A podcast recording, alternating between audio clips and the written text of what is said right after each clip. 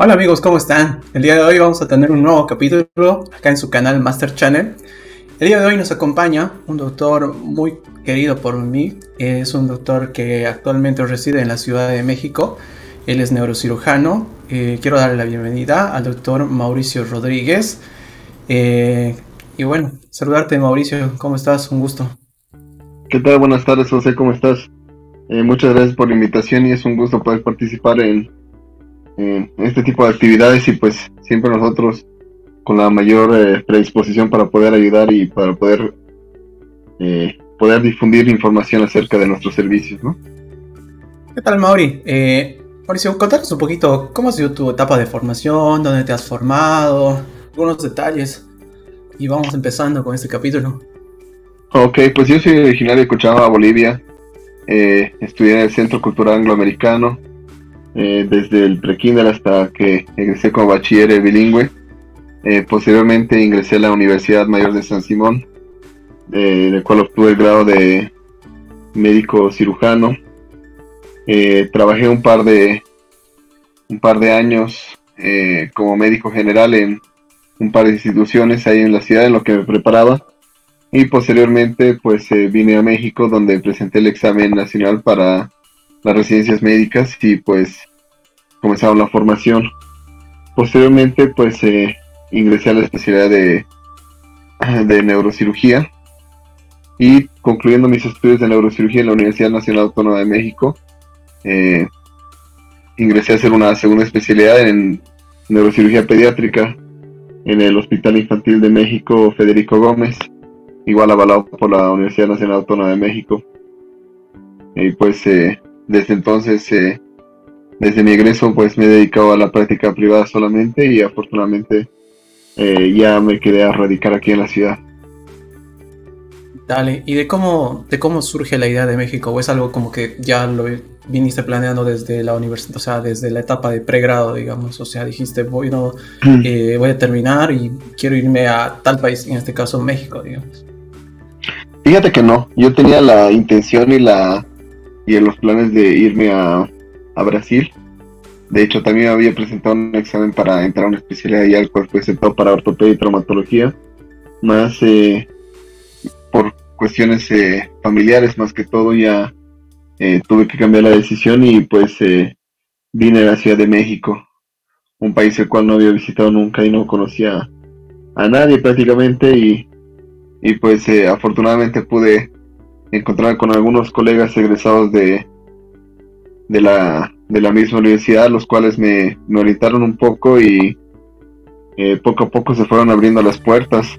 afortunadamente aquí la, la, Ciudad de México, pues, eh, un país latinoamericano, comparte mucha cultura con nosotros y pues eh, eh, realmente fue como que todo a poco coincidió y y la, las puertas se fueron abriendo y afortunadamente eh, se, me, se me dio el camino para poder formarme y, y poder concluir mis estudios, ¿no? ¿Y tú desde el principio dijiste quiero hacer neurocirugía o era como que tu segunda opción o tu tercera o era como que lo que más no, Fíjate que con eh, acá en México, a diferencia de muchos países, eh, con un año de cirugía general puedes derivarte a, diferentes especialidades. Bueno, dependiendo de los años que tengas avanzado en cirugía general.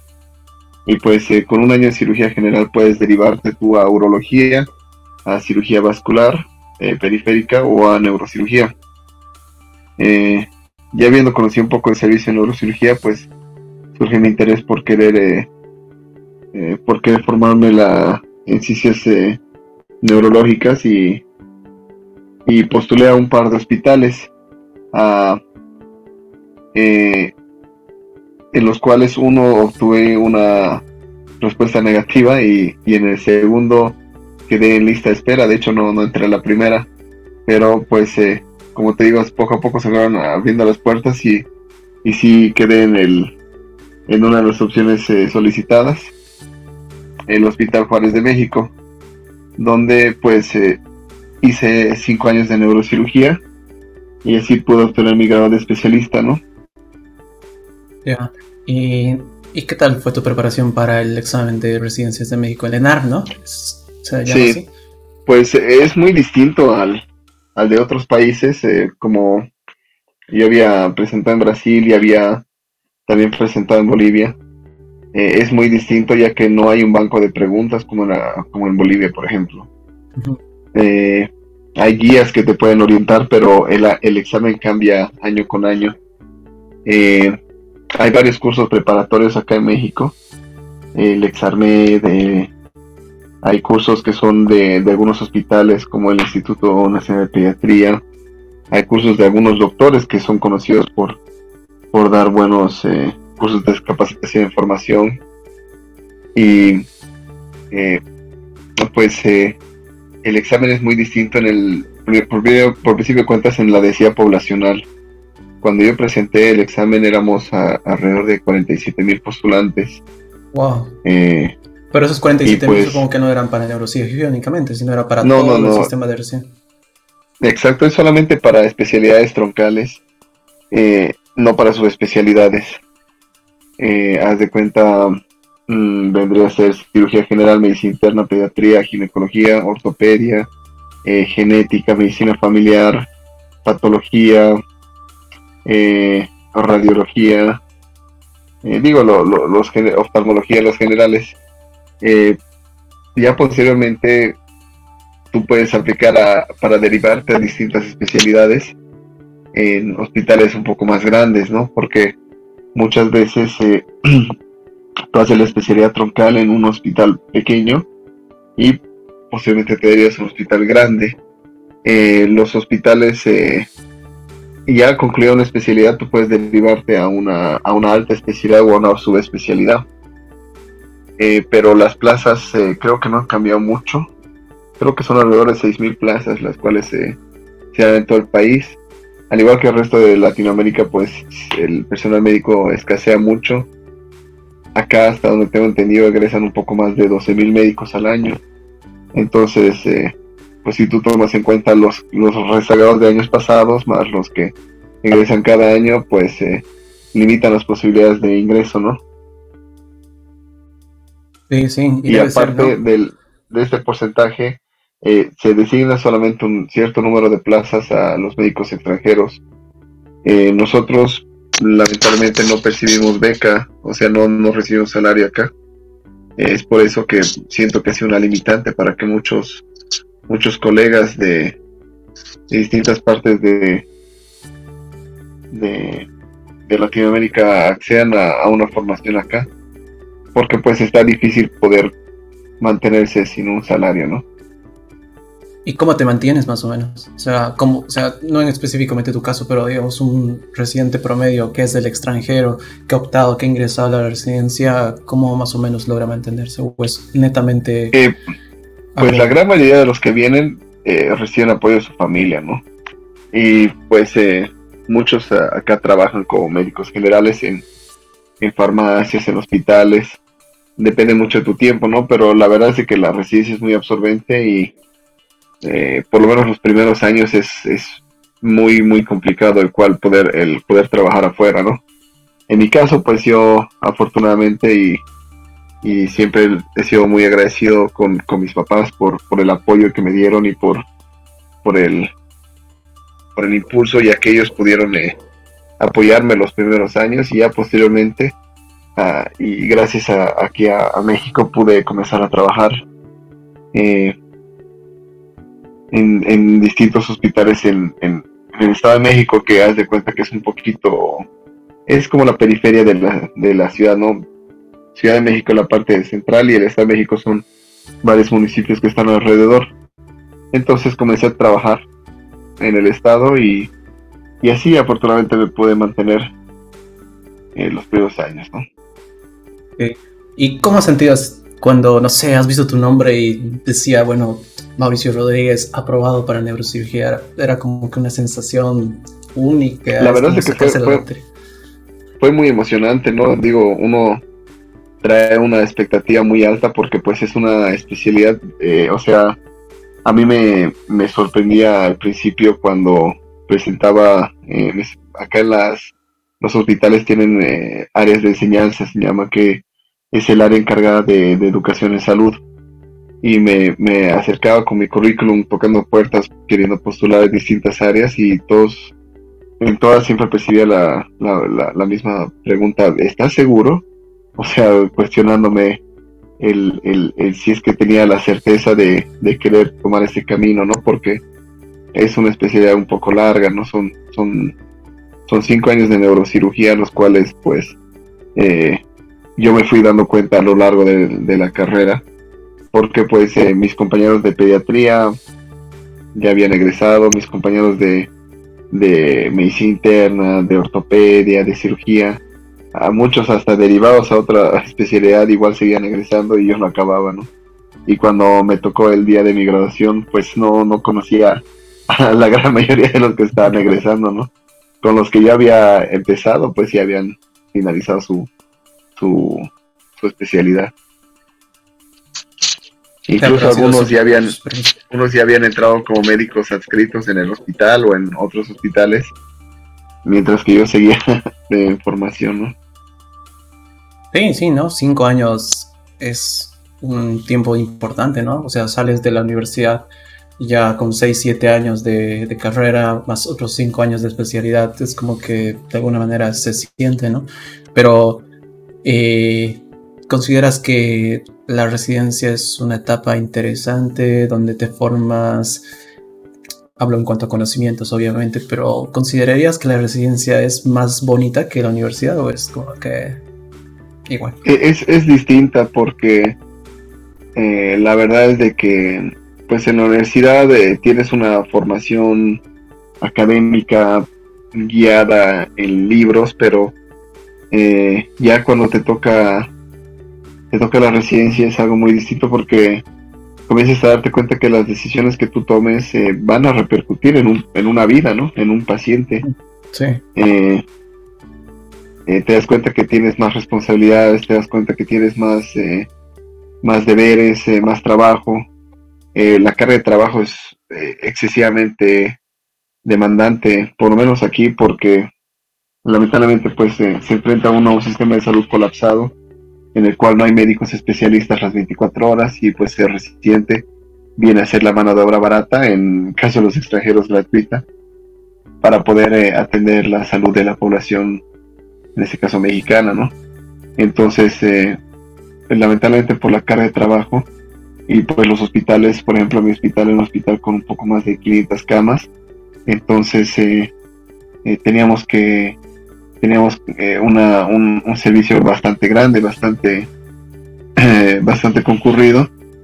Y pues el trabajo lo hacemos nosotros, no teníamos médicos internos, mm, entonces pues nosotros tenemos que hacer el trabajo de camillero, trasladando los pacientes, muchas veces trabajo en enfermería, trabajo de, interno, trabajo reciente.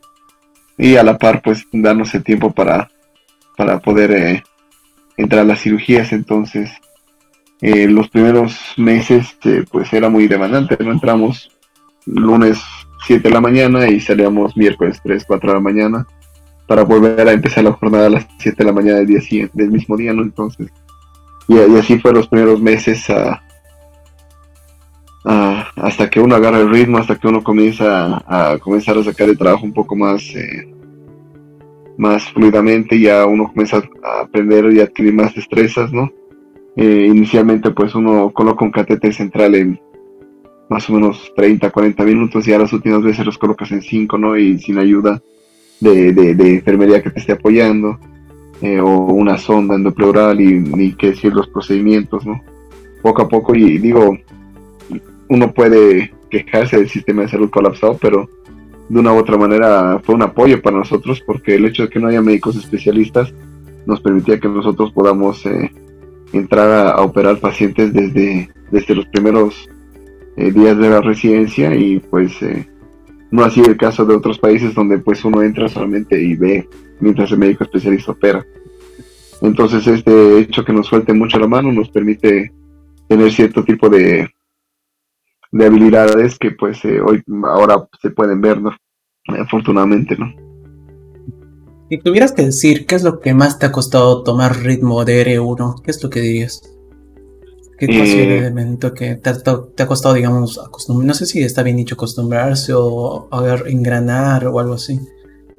La, la verdad es de que la, la, la, parte académica sí, sí fue algo muy, muy complejo porque, pues te digo, o sea, nuestra formación, a pesar de que pues la Universidad Mayor de San Simón es considerada y siempre sacan en alto el nombre, es muy, muy escasa, muy, muy, no, sé qué palabra utilizar, pero sí es muy contrastante con la de acá, digo, la formación académica está mucho por encima acá, entonces, pues yo no, a mí solamente, no solamente tenía que estudiar lo de neurocirugía, tenía que estudiar lo, lo de lo de la carrera porque pues eh, me hacían preguntas sobre eh, metabolismo, me, hacían preguntas sobre clínica, me hacían preguntas sobre fisiopatología, entonces eh, yo ponerme al, al corriente me, me, costó me costó mucho, ¿no?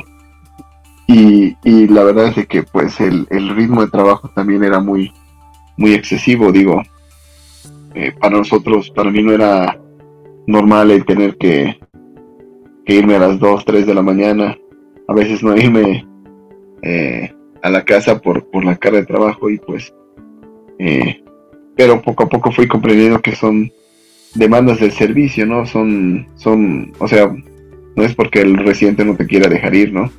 Sino porque pues tú tienes una, una cantidad de trabajo y tienes que cumplirla, entonces eh, me costaba encontrar un equilibrio entre, entre estudio, trabajo y pues ni qué decir, eh, pues placer no, no, no, no, no, conocía, ¿no?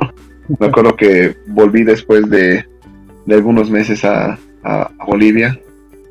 Empecé marzo, abril, mayo, junio, julio, más o menos volví a los cinco meses a Bolivia de vacaciones para mi primer periodo.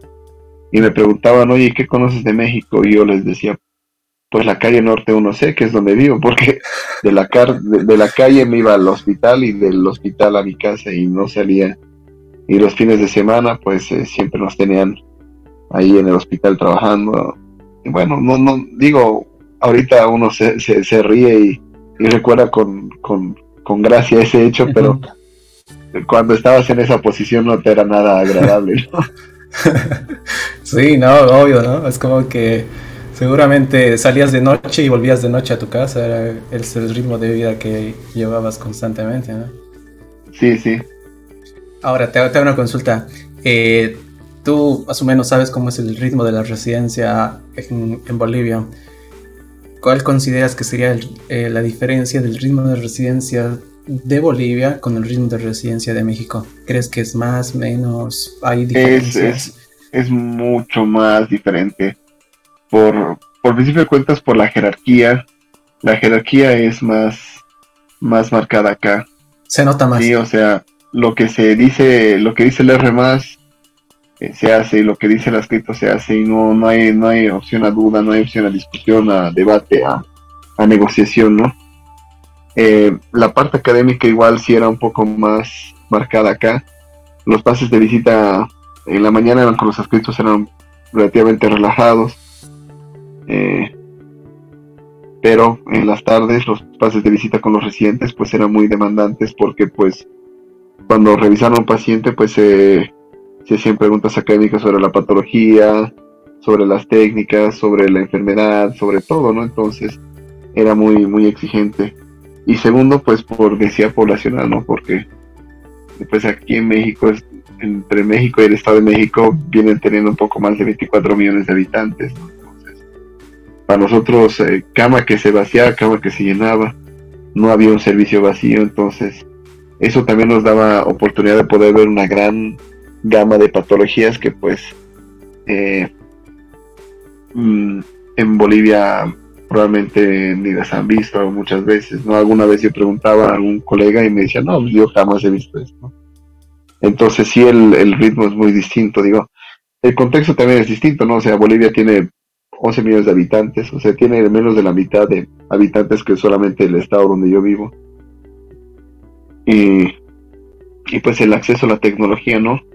Afortunadamente acá pues eh, Eh, México al estar cerca de Estados Unidos y, por el nivel económico que trae, tenemos mayor acceso y mayor facilidad para la tecnología en, cuanto a, salud, ¿no? Entonces, por ejemplo, hay hospitales que mandan a hacer sus estudios y los mandan a la MD Anderson en Estados Unidos, a la Clínica Mayo. Eh, muchos hospitales tienen rotaciones en, hospitales en, Estados Unidos, en, Europa. Entonces, eh, sí, la formación contrasta mucho, ¿no? Eh, pero no, digo, a lo mejor para el ritmo de, salud de Bolivia está bien, pero para acá no quedas corto, ¿no? Sí, obvio, ¿no? Es como que no hay una diferencia marcada, pero, pero bueno. Eh, ¿Y cuál consideras que ha sido tu mayor anécdota de R1? No, o sea, eh, pues qué te puedes decir sobre los castigos, sobre las hay castigos, pero muchísimo, pues castigos económicos, eh, o sea, que te hacen pagar comida, eh, castigos, se hace cuenta que curar al paciente tres veces al día y pues tienes que curar a 35 pacientes, entonces son 90 y 105 curaciones al día, ¿no? Después, eh, pero, a ver, entre las anécdotas, pues no, o sea, me acuerdo que, que yo cada vez sufría, sufría porque acá el horario de verano, pues anochece, mira, aquí ya va a ser las siete y media y sigue habiendo sol, por como es el hemisferio norte, y, al, el horario de verano es más, oscurece más tarde, ¿no? Entonces me acuerdo que cuando yo veía el sol, sabía que ya era más de las ocho y media, nueve de la noche, y decía, todavía no me voy a ir, ¿no? Eh, y, y a nosotros fue algo muy, muy impactante porque pues en, en neurocirugía empezamos seis éramos tres mexicanos y tres extranjeros. Yo tenía un colega que era boliviano de Santa Cruz de la Sierra y una colega ecuatoriana y los otros tres eran de México y terminados los primeros meses habían renunciado los tres mexicanos, solamente quedamos los extranjeros. No aguantaron el ritmo de trabajo, no aguantaron la cara de trabajo. De hecho, una de mis compañeras demandó al, al servicio por, por acoso y abuso laboral, ¿no? Eh, pero pues nosotros aguantamos. Yo creo que esa sería la anécdota más interesante de, del primer año de neurocirugía, ¿no? Que empezamos seis y terminamos tres, ¿no? Al principio, pues, nosotros decimos éramos seis, somos seis, no nos conviene, ¿no? Porque menos cirugías, menos procedimientos. Cuando renunció el primero dijimos, no, pues bueno, somos cinco, ya nos toca un poquito más de procedimientos y más eh, cirugías. Ya cuando renunció la, el segundo, porque eran, renunciaron dos mujeres y un hombre. Cuando renunció el segundo dijimos, va, pues ya somos cuatro, es un buen número, sólido, ¿no? Ya cuando renunció el tercero dijimos, no, ya está cañón, ¿no? Porque pues tienes que el trabajo aumentaba, digamos. Exacto, el trabajo que sacamos entre seis personas al principio lo tenemos que sacar entre tres. Nos sacaba el doble trabajo, literal. Pero pues esto nos ayudó mucho porque pues nos exigió a nosotros mismos eh, de tener que rendir más. Entonces eh, eh, nos, nos, ayudó a ser más efectivos, más eficientes, más rápidos. Entonces, eh, siempre que se iba alguno de la generación de, vacaciones, sufríamos nosotros dos. No, no, no manches, no todas vacaciones, por favor. no te vayas. Sufríamos muchísimo. y, o sea, el R1 el R2, el R3, o sea, sí, hasta el R5. El R1 es el que, digamos, el que se siente, más la carga de trabajo, ¿no es cierto? Ya el R2 es un trabajo más alivianado. Exacto, haz de cuenta que, pues, por lo menos en mis tiempos, porque ya ahorita con esto de los derechos humanos y demás ya cambiado mucho, ¿no? Pero eh, por lo menos en mi, en, mi, en mi generación, en mi año, el reciente primer año está encargado de todo, todo, todo, todo, todo, todo el trabajo haz de cuenta que y hacer el historia clínica del paciente, el ingreso del paciente, laboratorios, si amerita algún tipo de procedimiento como catéter, drenajes, demás, lo hacen, eh, interconsultas, curaciones, eh, todo. El reciente segundo año se encarga de responder las interconsultas y de preparar los pacientes a quirófano, además de ser el ayudante de quirófano, el primer ayudante. El residente de tercer año solamente opera y si acaso supervisa, o sea, es el jefe de la guardia, eh, obviamente que es el, el, que se encarga de los pases de visita en las tardes. Y eh, pues es el cirujano principal en todas las cirugías de urgencia que lleguen en el, en el transcurso de la guardia. Y si acaso supervisa un poquillo alguna vez que pues algún procedimiento o algún residente que esté batallando. Y pues se dedica a estudiar porque en neurocirugía para poder ejercer como neurocirujano acá te toman dos exámenes de consejo se llama eh, la primera parte es eh, neuroanatomía, neuropatología, neurofisiología y la segunda parte es neurocirugía, neuroimagen y neurología. Entonces el R4 se dedica a estudiar y a operar nada más. El R5 pues eh, es el cirujano principal en las programadas en la mañana, en las cirugías grandes, no tumores, aneurismas, malformaciones, remodelaciones craneanas, depende de lo que sea. Y si acaso va a operar alguna vez cuando es una cirugía muy compleja en la guardia. Y el R6 en mi hospital eh, nos da la libertad y la oportunidad de poder rotar en hospitales donde querramos nosotros, donde gestionemos. Porque muchos aprovechamos esto, como lo, hice yo, de yo roté en hospitales donde había neurocirugía pediátrica porque era la subespecialidad que quería hacer.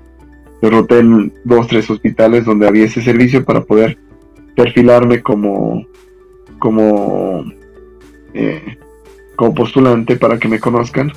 Y también aproveché de rotar en algunos hospitales eh, donde se hacían técnicas que no se hacían tan comúnmente en el hospital, ¿no? Entonces, eh, y así. El R6 por lo general pues no, no existe en el, en el hospital, no es, como te digo, es el, el último año casi siempre está rotando, si se aparece en el hospital pues para hacer la tesis o para algún trámite administrativo, pero realmente no participan de manera activa en el, en el servicio. ¿Y tú has sentido, o sea, hablando ya de ese proceso que dices, eh, tú del último día de R5 dijiste, bueno, aquí termina la residencia, ahora toca seguramente hacer o la subespecialidad o hacer papeles.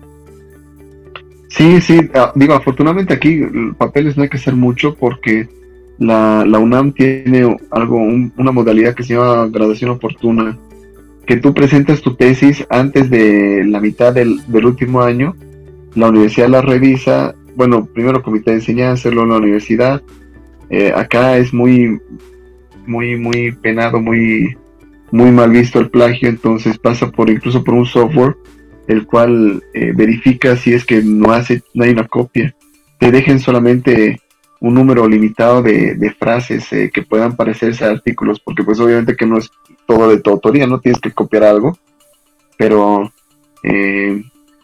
ya una vez que pasas este, este sistema, y ellos te habilitan, entonces el último día de tu residencia te entregan tu título ya, en tiempo y forma.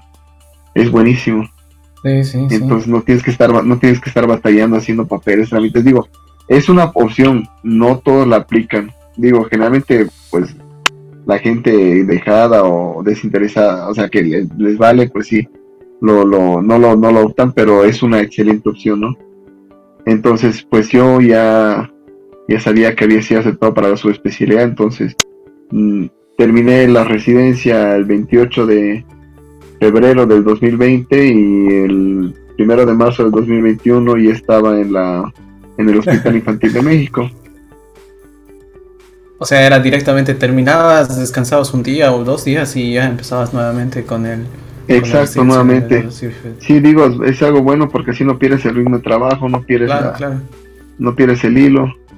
Y, era otro mundo diferente, eh, Mauro. Era otro mundo diferente, como que otro proceso diferente, seguramente, ya ser la subespecialidad. Era, ya, no se sentía como ser un R1. No, no para nada. La verdad es que la subespecialidad es un poco más relajada, más tranquila. En la cara de trabajo es distinta. Tienes, tienes distintas responsabilidades, no menos, pero distintas. Eh, y pues la verdad es de que el hospital en el que yo hice es un Instituto Nacional de Salud. Teníamos, es un hospital que tiene más de 36 subespecialidades pediátricas. Entran un poco más de 90 pediatras al año, entonces pues eh, ellos se encargan del apoyo a los pacientes y nosotros pues de la parte quirúrgica. Y, y era mucho más, más, más tranquilo, ¿no? Sí, mm, como te digo, no, a lo mejor no es menos carga de trabajo, pero la responsabilidad es mayor. Y pues eh, así el, así estuve esos dos, estos últimos dos años. Y no, fue una experiencia increíble porque la verdad es de que trabajar con niños es algo que te llena mucho, es algo que siempre me llenó mucho. Eh, te da muchas satisfacciones, a veces no tantas, ¿no? Dice, a veces se gana, a veces se aprende. Y, así llevamos a su especialidad, me dio la oportunidad de poder conocer a grandes personas, poder conocer grandes médicos, ver patologías que mi vida había pensado verlas porque eh, acá en el sistema de salud mexicano hay, hay una figura que son los hospitales generales, que es donde llegan patologías generales, neumonías, apéndices, traumas. Luego están eh, los hospitales federales que ya tienen eh, altas especialidades, no tienen especialidades o especialidades, como el caso de Juárez, y ya vienen luego los institutos de salud, que son hospitales que se dedican exclusivamente al manejo de cierto tipo de patologías. Está el Instituto Nacional de Rehabilitación, que es casi todo ortopedia y traumatología. El Instituto Nacional de Enfermedades Respiratorias, que es otorrinolaringología, eh, neumología, cirugía cardiotorácica.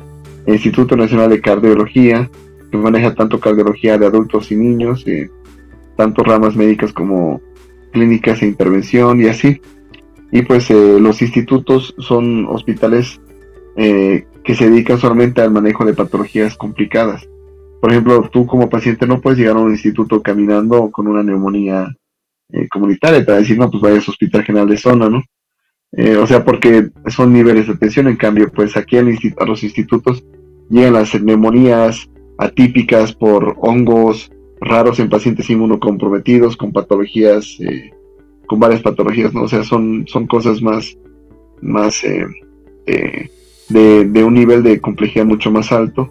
Tiene muchísimo más presupuesto, por ejemplo, Y pues, porque me acuerdo que el presupuesto de mi hospital, o sea, de neurocirugía donde yo me formé, era la, la cuarta parte de lo que tenía mi servicio de neurocirugía en el en la subespecialidad, ¿no? Porque y pues eso nos da también mayor alcance a la tecnología y, a, recursos, ¿no?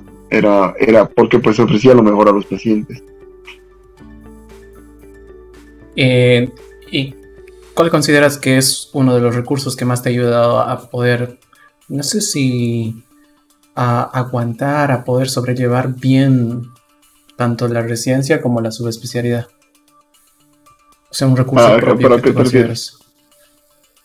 Mm, pues yo creo que lo que más te ayuda a, llevar la especialidad y la sub son los pacientes porque ya la, la, carrera se vuelve pues prácticamente tu vida entera y, es el interés que te mantiene mantiene vivo porque pues por ejemplo yo me acuerdo que cuando llegaba o sea no siempre me habían enseñado que nunca te, te alegres de la desgracia ajena no pero me acuerdo que llegaban pacientes con patologías sumamente raras, entonces era ir a estudiar, a ver cómo se va a tratar y pues la emoción de tratar un caso complejo que pues eran pacientes que los había rechazado en cinco o seis hospitales por falta de materiales, de insumos, de recursos, de, de, de, áreas eh, complejas, de subespecialidades, entonces eh, era el hecho de poder ayudar y poder hacer cosas que ningún otro hospital podría hacerlo que pues nos mantenía, nos mantenía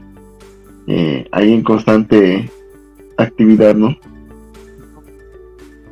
¿Y hay algún caso, tanto, o sea, puede ser de la residencia o de la, de la subespecialidad o incluso cuando ya estabas trabajando, que te haya marcado, que haya sentido un antes y un después? No, muchísimos casos. La verdad es de que eh, hemos tenido afortunadamente muchísimos casos exitosos y así como algunos no tanto. Eh, pero yo creo que el, eh, el, caso, uno de los casos que más me marcó, que me hizo aprender sobre una patología, fue un paciente con un aneurisma cerebral que llegó y era una señora que estaba hablando y tranquila, riendo. Cuando pasamos la visita, nos saludó y nosotros, señora, tranquila, se entiende que tiene algo grave. Y hace cuenta que estaba en la cama 3. Eh, pasamos la visita, la cama 4, la cama 5, a las 6. Cuando llegamos a las 7 nos habló la enfermera diciendo que la paciente había convulsionado. Llegamos y la paciente ya estaba en muerte cerebral. Por, por, por un resangrado del aneurisma. Son enfermedades que cuando un aneurisma resangra la mortalidad es encima del 95%, entonces eh, era, era tan impactante el ver cómo un paciente de estar hablando, de estar riendo, de estar compartiendo con su familia, esperando su procedimiento, pues pasó a estar en muerte cerebral y ser candidato para donación de órganos, ¿no? Entonces, y así hemos tenido muchos casos, o casos que llegaban muy graves, en Glasgow de tres, que ya prácticamente están así tocando las puertas de San Pedro y se iban caminando a su casa, ¿no? Entonces, así como hay casos muy, muy frustrantes, hay casos muy buenos, ¿no? Que es lo que, lo que siempre nosotros tratamos de apuntar, ¿no? Y, una vez que terminaste la subespecialidad, ¿cómo es trabajar allá? O sea, hay... ¿Dónde te desempeñas? ¿Qué estás haciendo? Eh, me, ofrecieron trabajo en el Hospital General de México, que es el hospital mm, más grande en México, tiene un poquito más de 1500 camas. Es un hospital impresionantemente grande, es una es la hace cuenta que uno de los bastiones de la educación y salud de México porque es el que tiene más especialidades o especialidades.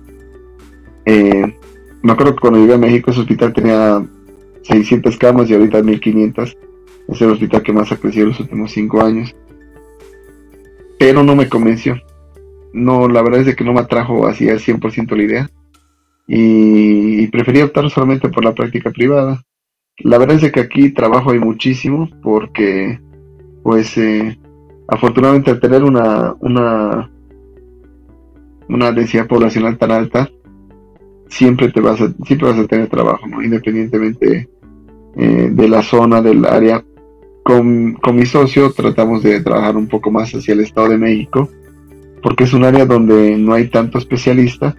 Y pues eh, nosotros realmente no nos hemos guiado por la, por la parte económica, digo, nos va bien afortunadamente, pero siempre que nos tienen oportunidad de no, pues doctor, écheme la mano y demás, nosotros ayudamos, tratamos de dar nuestro granito de arena y, apoyamos y siempre hemos querido eh, dar lo mejor y pues así lo hemos estado haciendo desde hace un tiempo atrás y afortunadamente nos ha ido bien, ¿no? ¿Y cuál es la patología que actualmente ves más, digamos, o sea, la más frecuente? Pues de todo. Eh, trauma, trauma, trauma eh, lo hay en todo lado porque acá al ver tanta autopista hay muchos accidentes. Eh, lo, más común es trauma y columna. Casi todo el, el, la, como un denominador de la población. Eh, a partir de los 20 años ya degeneras la columna, entonces ese es, algo que vemos muy regularmente. Eh, y, algún, y un día, no sé, un como mañana es lunes, por ejemplo, ¿hasta cuántas cirugías puedes hacer? No, en neurocirugía máximo dos cirugías al día. Lo máximo que hemos logrado hacer han sido cuatro en un día, pero es absurdo eh, eso, porque pues ya llegas a la última cirugía más cansado. El más corto nuestros procedimientos viene durando tres horas entre anestesia y procedimiento, ¿no? Porque no es que el paciente llega, llegas al quirófano y ya está, no, o sea, la preparación, el posicionamiento del paciente, eh, la gran mayoría de nuestros pacientes nos demandan catéter central, entonces te coloquemos el control radiográfico, además, entonces sí es eh, algo distinto, pero eh, pues si tú calculas tres horas y entre traslado de hospital a hospital, entonces eh, lo máximo que nosotros programamos son dos, máximo tres cirugías al día, pero mayor, más que eso no se puede, por lo menos en neurocirugía. Y no es como pues en la panza, ¿no? Que luego programas cinco o seis colelaps en un, en un día sin problema y todavía da chance de ir a, a comer tranquilos, ¿no? Sí, y, tu ritmo de vida, o sea, tu ritmo de vida personal, eh, ¿bien? ¿Todo bien con el ritmo de trabajo que llevas? La verdad es que yo me adecuo mucho, siento que trabajo más de lo que debería. Trabajo de lunes a domingo, muy pocas veces me doy espacio para descansar, para poder eh, dedicarme a mis actividades. Eh, y es que, como te digo, acá al haber tanta demanda de trabajo, si tú tienes las ganas, pues los hospitales te llaman, te llaman, te llaman y, terminas trabajando de uno al otro, al otro. Por ejemplo, más o menos el promedio de kilometraje que tiene mi coche anuales de 30 a 35 mil kilómetros al año, es muchísimo, ¿no? Y es porque vamos de un lado al otro, ¿no? Sí, ¿no? O como que también si el flujo de trabajo es bastante, obviamente desplazarse de un lugar a otro también es bueno. Y hablando de eso, tal vez un, no sé, una pregunta. ¿Es verdad que el neurocirujano es millonario? pues mano nos va. La verdad es de que eh, eh, sí, sí es un, pues eh, los procedimientos están bien pagados. nosotros realmente no cobramos tanto como nuestros colegas. Digo, mi socio y yo siempre hemos tenido esa, esa mentalidad, pero afortunadamente pues mi, mi, mi ritmo y mi, calidad de vida cambió mucho desde que he comenzado a trabajar. Ya tengo una, un buen ahorro consolidado. Y sí, te puedo decir que pues eh, la verdad es que es muy distinto, ¿no? Eh, al, de otro. Por ejemplo, a ver, ¿qué te digo? Eh, hagamos, no sé, tal vez una tal equivalencias. Digamos, ¿cuánto llega a costar allá en México una hernia discal? No, no es muy cara. Más o menos unos 5 mil dólares. 5 mil dólares. Sí, pero entre hospital, honorarios, medicamentos, todo. Sí, la verdad es que no es tan cara. Porque pues yo me acuerdo que en Bolivia eso lo estaban cobrando entre 12 y 15 mil dólares. Acá la tercera parte. Eh, yo he tenido oportunidad de, de, operar ya varios pacientes de Bolivia porque se les hacía más barato venir a México hubo la anécdota de un paciente que con el presupuesto que le dieron en, la ciudad donde iban a atenderlo, la paciente vino, se operó, descansó, posteriormente se fue de vacaciones a Cancún, volvió conmigo, se hizo controles, o sea, estuvo un mes en México y aún así gastó menos de lo que le iba a costar allá. Sí, el otro día en su página, que aquí lo vamos a dejar en su página, seguramente están viendo en pantalla, eh, vi, que posteaste una, un paciente, una paciente de Bolivia que viajó justamente a Ciudad de México para poder operarse contigo. Eh, seguramente tal vez un proceso quirúrgico y bueno, si bien como tú dices sale un poco más económico, eh, la demanda de trabajo también debe ser exigente, ¿no? O sea, es como que ves tanto paciente, tanto paciente, es como que de alguna manera alguna vez te debes sentir eh, que debes aprovechar todas esas oportunidades, cosa de tal vez de estar bien uno también, ¿no es cierto? O sea, pensar en uno mismo. Sí, muchas veces los pacientes me dicen, oiga, Doki, ¿usted qué me recomienda? Y les digo, no, pues es que tienen que guardar reposo, tienen que, tienen que, eh, pues comer sano, ¿no? Pero la verdad es que nosotros ni guardamos reposo ni comemos sano, ¿no? Yo no, no soy la persona más idónea para, para para decir que no es bueno trabajar mucho porque pues a mí me operaron hace como tres años y el día que me operaron y salí de guardia y salí del hospital de alta, ese mismo día estaba yendo a trabajar. ¿De qué te operaron? Porque pues eh, eh, de una funduplicatura laparoscópica. Ah, ya. Entonces, eh, pues algo que sí es muy cierto los neurocirujanos es que somos adictos al trabajo, ¿no? Eso sí, no, tenemos... Acá le dicen no tiene llenadera, ¿no? Por, mientras más pacientes hayan, mejor nosotros. ¿no? Sí, sí, sí, sí, seguro, ¿no? Ahora, ya me has dicho más o menos cuánto llega a costar una hernia discal y cuál sería el procedimiento más caro que podría hacerse en neurocirugía allá, hablando de México. Obviamente hay infinitos procedimientos, pero uno, digamos, de los más complejos y los eh, más demandantes. Yo creo que uno de los, yo creo que uno de los más caros, entre los más caros está la columna endoscópica, porque pues eh, los equipos Solamente en renta de equipo son 4 mil dólares. Eh, pero yo creo que el procedimiento más caro, o sea, pagando honorarios, viene a ser los aneurismas cerebrales. Porque los aneurismas eh, vienen a ser una enfermedad que te puede producir un, un estrés así, pero sumamente alto en cuestión de segundos, si se te rompe el aneurisma.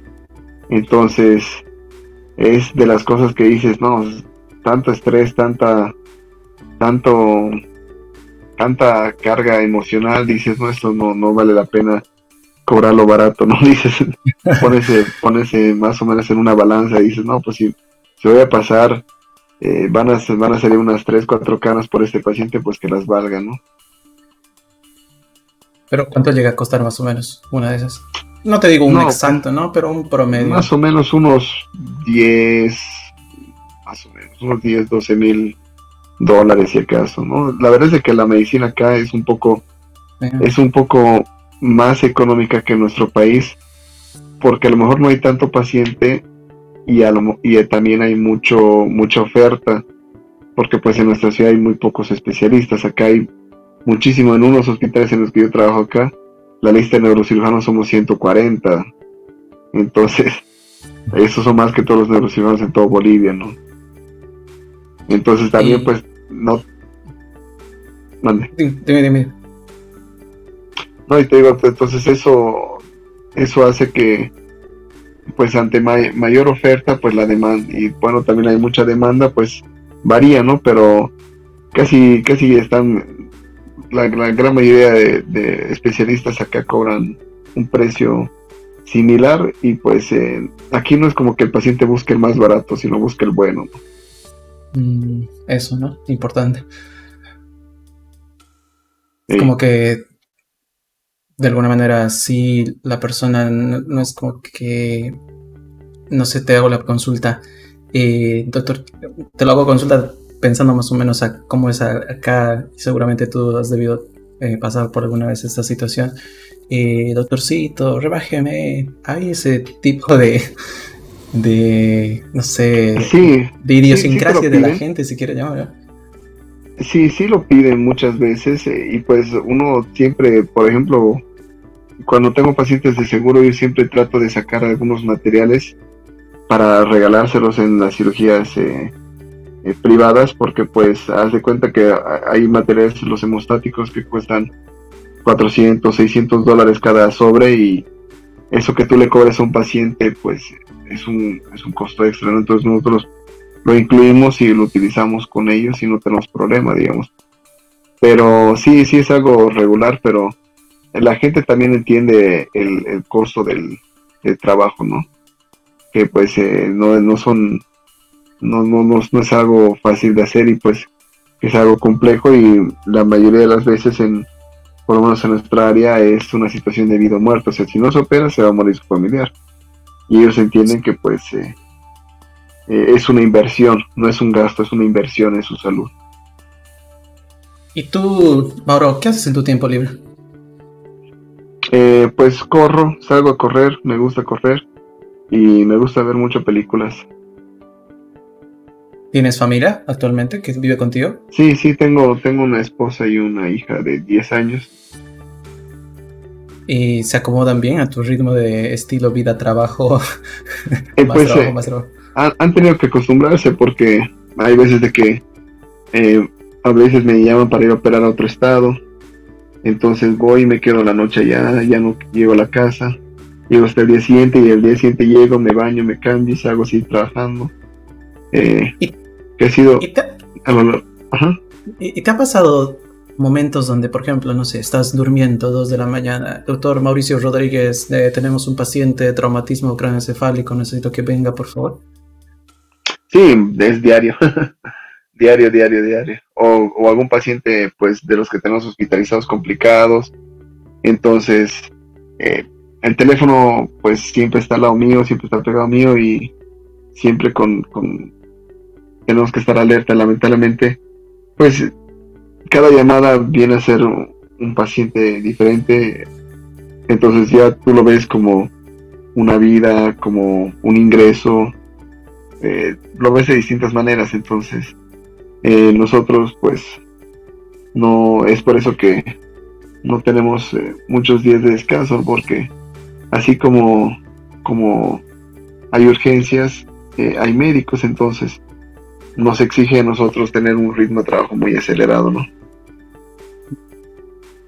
tres preguntas súper rápidas. No tienes que pensarla mucho. Tu última cirugía. Mm, el viernes eh, ¿Qué era?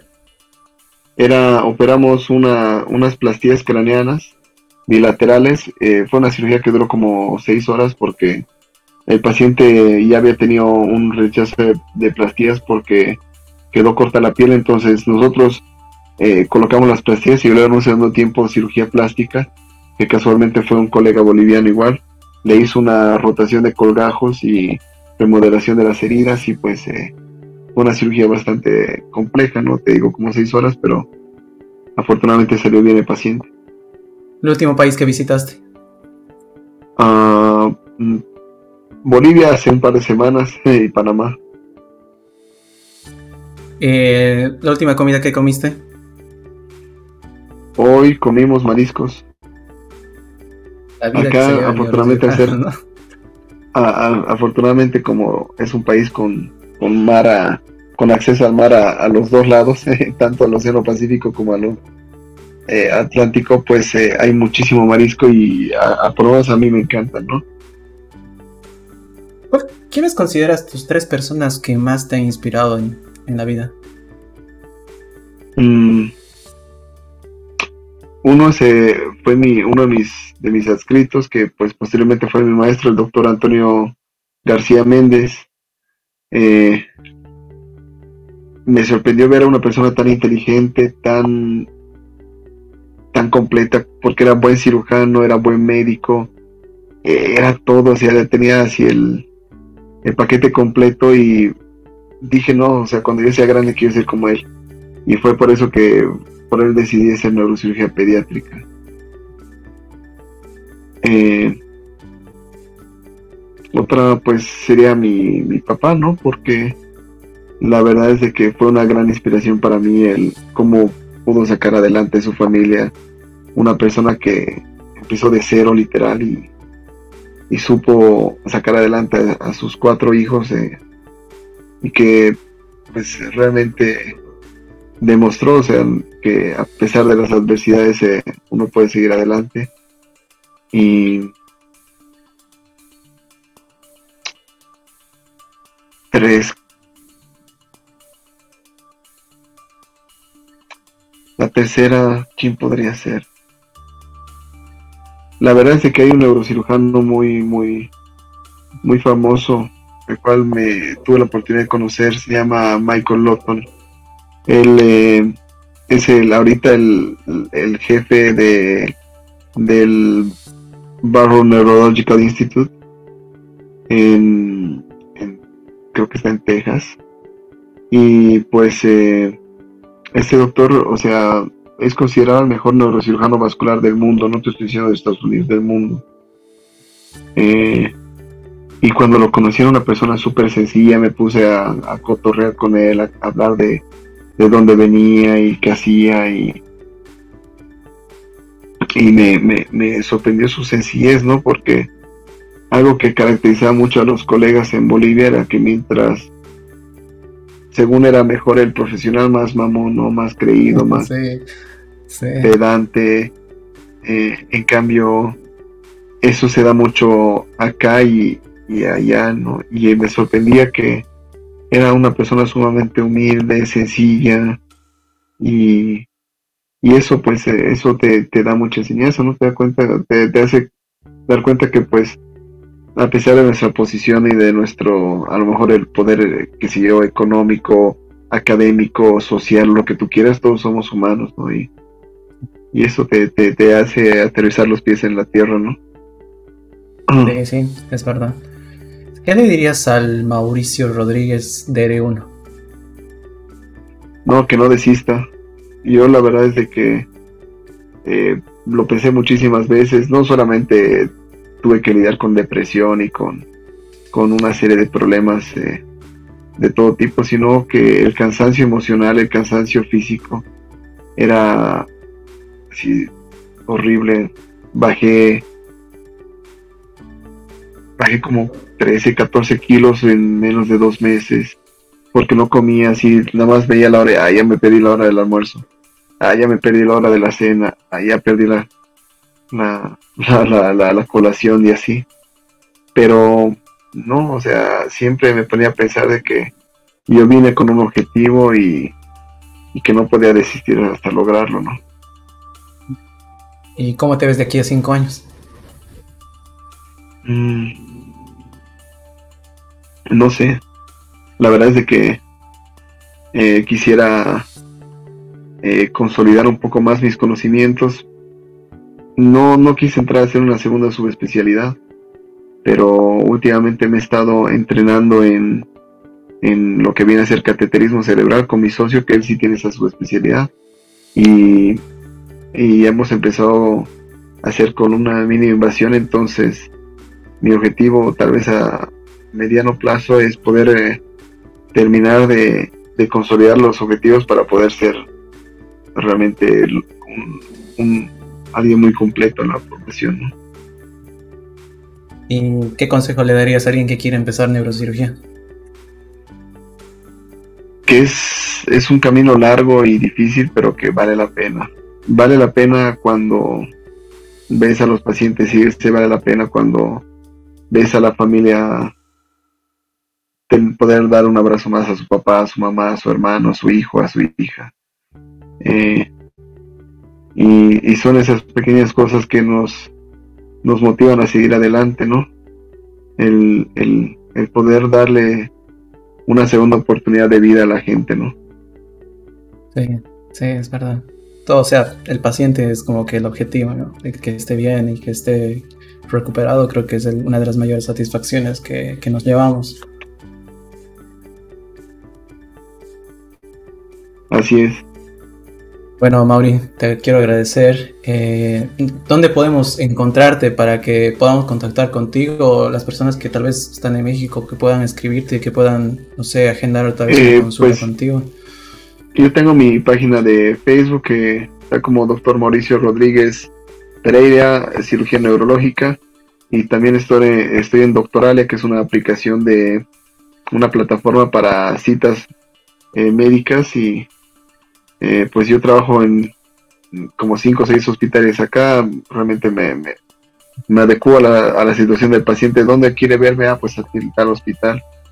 Pero ahí en, en, afortunadamente en internet es muy fácil contactarme y pues para lo que se preste ahí siempre estamos a la orden.